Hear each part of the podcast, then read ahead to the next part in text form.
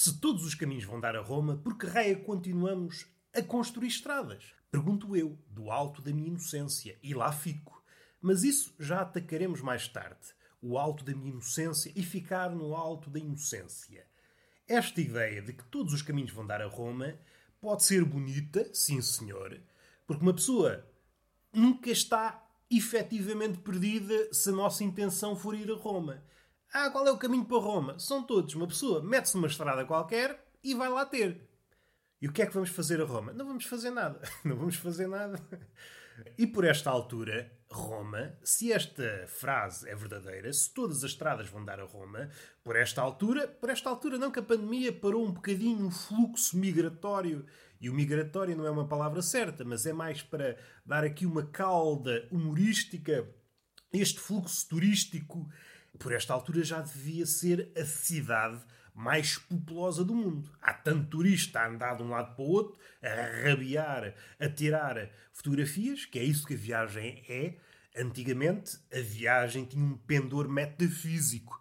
A pessoa, o ser humano, a criatura vertical, descobria-se na viagem, na jornada. Era algo filosófico, poético, o que quiserem. Palavras desse tipo ficam sempre bem perto da jornada, da jornada do caminho Hoje as coisas são muito mais comezinhas, muito mais. Como é que eu ia dizer? Muito mais rasteiras e, por outro lado, mais realizáveis. Alcançar a jornada, esse caminho interior em busca desse não sei quê, está ao alcance de muito poucos. Se é que esses poucos existem. Até pode não estar ao alcance de nenhum. Essa ideia de jornada que começa em Ulisses, na Odisseia de Homero, e que se arrasta aos dias de hoje, e que ouvimos uma vez por outra, até das nossas boquinhas. As bocas do homem contemporâneo, ainda que não saibam as raízes dessa frase. Mas dando um passo atrás, o turista, aquele que jornadeia, aquele que se entrega ao caminho, não quer mudar nada em si. Ele quer apenas tirar fotografias. Uma espécie de prova de que esteve em determinado sítio. Ora, vamos lá ver uma coisa. Se é para isso, acho que é um bocadinho dispendioso. Não seria melhor pagar a um fotógrafo, a um gajo especialista no Photoshop e editar uma caterva de fotos? Uma em que estivéssemos em Milão, em Roma, no Polo Norte, no Polo Sul, no Caralhinho, nos Estados Unidos, Nova Iorque, ah, ah, ah, aqueles sítios que fica bem dizer que se foi. E fazíamos isso numa tarde. E isso estava arrumado. E agendávamos logo as publicações para a vida toda. Esse capítulo das viagens ficava arrumado ficávamos só com o difícil trabalho que é gerir a nossa cabecinha, que é um trabalhinho de tempo inteiro. Coisas que eu lanço. E nós viajamos, viajamos muito. Viajava-se, é melhor, viajava-se. Agora não se viaja tanto que a pandemia meteu-nos em casa. Com uma varinha, vai para casa bandido. E nós fomos, com o rabinho entre as pernas. Que é assim que nós andamos, é a nossa coreografia. Rabinho entre as pernas e lá vamos nós. O que é que importa referir? Há aquela questão que se coloca a quem viaja. O que é que tu viste? O que é que tu viste? Eu, como não viajo, não posso responder. Mas se viajasse, perguntava-me, Roberto, o que é que tu viste? E eu respondia, vi racismo. Paguei mil euros para ver racismo. E a pessoa, racismo? Não estará estúpido. Primeiro, uma coisa não invalida a outra. Eu estou, ou melhor, eu sou uma condição eh, à qual eu não me consigo furtar. Sou estúpido de manhã à noite e até a dormir. Os meus sonhos são estúpidos. E agora já me perdi. Ah, estava a falar. Ah, porquê racismo? Porquê é que eu vejo racismo? Porquê é que eu vi racismo na minha viagem? Porque o racismo está em todo o lado. E seria estranho. E seria estranho. Eu ir para um sítio do globo, chegar lá e dizer: Olha, vi tudo, exceto racismo.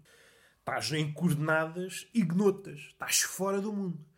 Vamos respirar fundo. Vamos tocar naquela ideia inicial, no pino, no estou no alto da minha inocência. E vamos saltar para um tema que não tem nada a ver. Aqueles gatos, aqueles gatos como se houvesse exceções. Os gatos gostam muito de subir para as árvores. É uma cena deles. Sobem para as árvores, independentemente do tamanho da árvore. Pode ser uma árvore pequenita, pode ser um bonsai. Lá vai o gato para cima do bonsai. Dizemos ao gato: Gato, desce do bonsai. E não desce. Temos que chamar um bombeiro anão para auxiliar o gato. E é uma coisa que eu não percebo. O gato, subida, é facílimo. Descida, não, precisa de ajuda, precisa de um bombeiro, precisa que nós, por vezes, pessoas sem conhecimentos no que toca a subir árvores, o auxiliemos. E, como às vezes já vi, o gato é um bocadinho arisco à ajuda. Uma pessoa vai ajudar ainda leva com umas patadas. Ai, não consigo descer da árvore. Mas se alguém me ajuda, leva aqui uns arranhões. O que só prova que o gato não é assim um bicho muito inteligente. Diz-se muito, ah, é muito mais inteligente que o cão. Não sei se é. Aqui prova. Aqui prova e nós já vamos avançar mais neste raciocínio. Importa referir o quê? Aquela expressão para descer todos os santos ajudam. E isto preocupa-me do ponto de vista físico, é muito mais difícil subir do que descer. A não ser que seja uma escada. E é lixado descer por causa das rótulas e uma pessoa. O joelho, que é uma coisa também que importa referir. O joelho não foi feito para durar. Eu suponho que, inicialmente, na Idade da Pedra, quando se vivia meia dúzia de anos, uma pessoa nascia na segunda-feira e ao domingo era o nosso funeral, o problema dos joelhos, das rótulas, nunca se punha. O problema nasceu, ou foi nascendo, nós nascemos enquanto espécie aos soluços, quando a idade média de vida foi crescendo. Em que século é que o problema dos joelhos começou a se ingrar? Começou a criar uma catedral da dor? Ninguém sabe. Hoje é algo que não conseguimos fugir. Muitas pessoas, a partir de uma determinada idade, começam a ter dores nos joelhos. Isso não aconteceria se uma pessoa se suicidasse aos 20 e poucos. Das vantagens do suicídio. E é uma das vantagens da esperança média de vida ter aumentado. E agora podem estar a, a, dizer: Ah, com a pandemia baixou. Sim, senhor, baixou, estão atentos. Mas olha, é uma coisa boa. Os primitivos, de certo, nunca experienciaram a dor nos joelhos. Nós somos um bichinho de dores. Outra dor, seja nas articulações devido a posições macacas, em virtude. em virtude. Olha, aqui é um bom tema também para explorar se o trabalho em casa aumentou devido à pandemia, é de esperar que as dores nas costas e articulações aumente. Haja um número muito maior de pessoas que se queixam. É, estou todo fodido das costas. O salto que damos da adolescência, da juventude para a idade adulta. Por vezes, até o sociólogo, pessoas entendidas que passam a vida a estudar, onde é que fica a juventude? Onde é que acaba e onde é que começa a vida adulta? Eu acho que é aí quando as dores de costas são freguesas habituais do nosso corpo. Uma pessoa acorda, ei, que dor nas costas, ei, estou todo fodido. Mesmo fodida, tem que trabalhar. Voltemos aos gatos. O gato não é um bicho santo.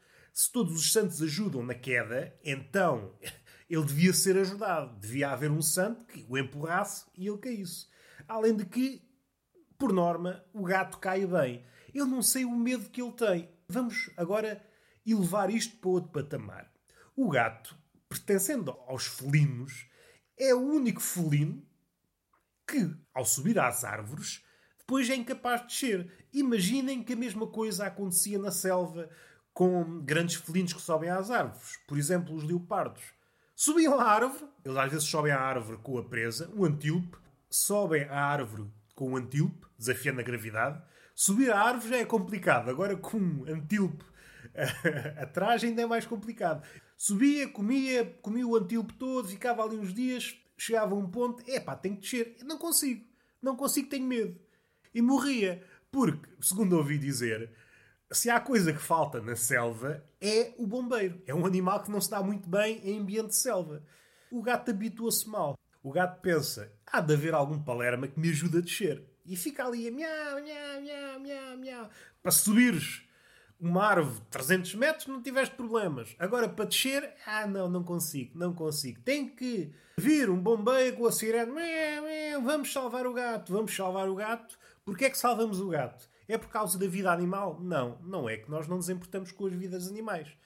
Calem-se, calem-se, deixem a coisa fluir. Nós não somos budistas na essência. Vocês vão andar pela rua estão a esmagar escaravelhos e formigas. Porquê é que eu disse escaravelhos inicialmente? Porque o escaravelho, derivado à quitina, tem aquele estalido. Quando uma pessoa pisa, faz aquele barulhinho. O mesmo acontece, por exemplo, com as caracoletas, ainda que não seja quitina.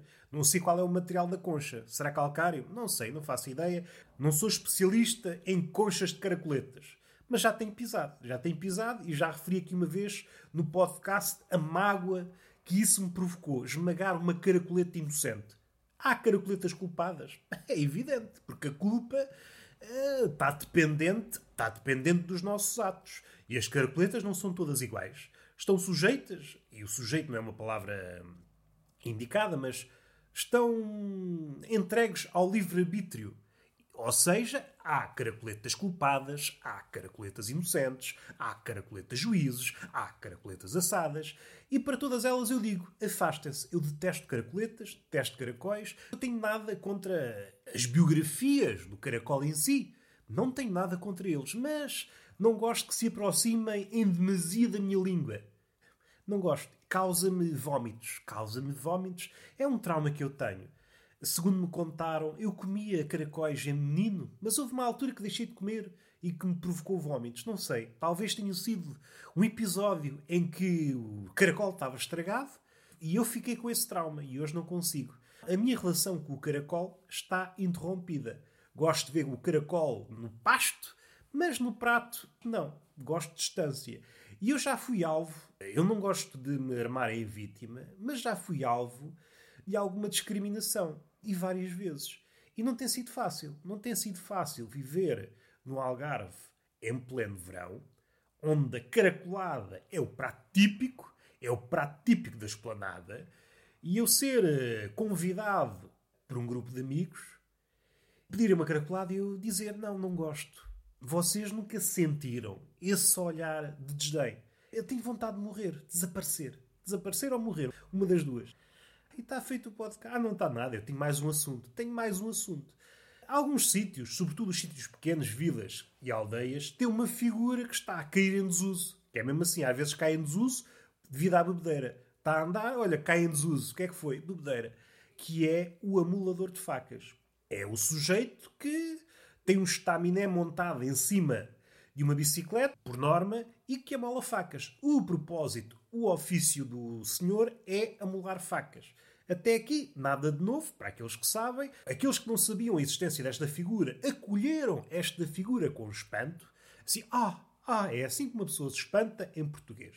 Ah, e características desta figura, além daquelas que eu referi, tem uma flautinha que marca presença. Vai andando pela rua na sua bicicleta, normalmente às carambolas, porque já bebeu uns copos, enquanto mete nos beiços a sua flautinha. Há quem ache desagradável, eu acho agradável, por via de uma situação, porque normalmente é uma pessoa em movimento e nunca fica muito tempo a ouvir. Até aqui acho que não surpreende muitas pessoas. Agora vou falar no caso da minha vila. Aí é um caso excepcional.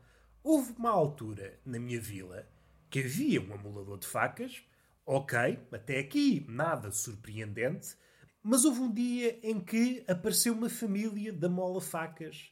Era assim que eram designados, percebo a criatividade, que é demasiada. Como é que se chamava a família do amulador de facas? Os amola-facas. E que adicionaram mais amuladores de facas à minha vila. Era o pai e os dois filhos, prefazendo o número de quatro amuladores de facas na minha vila.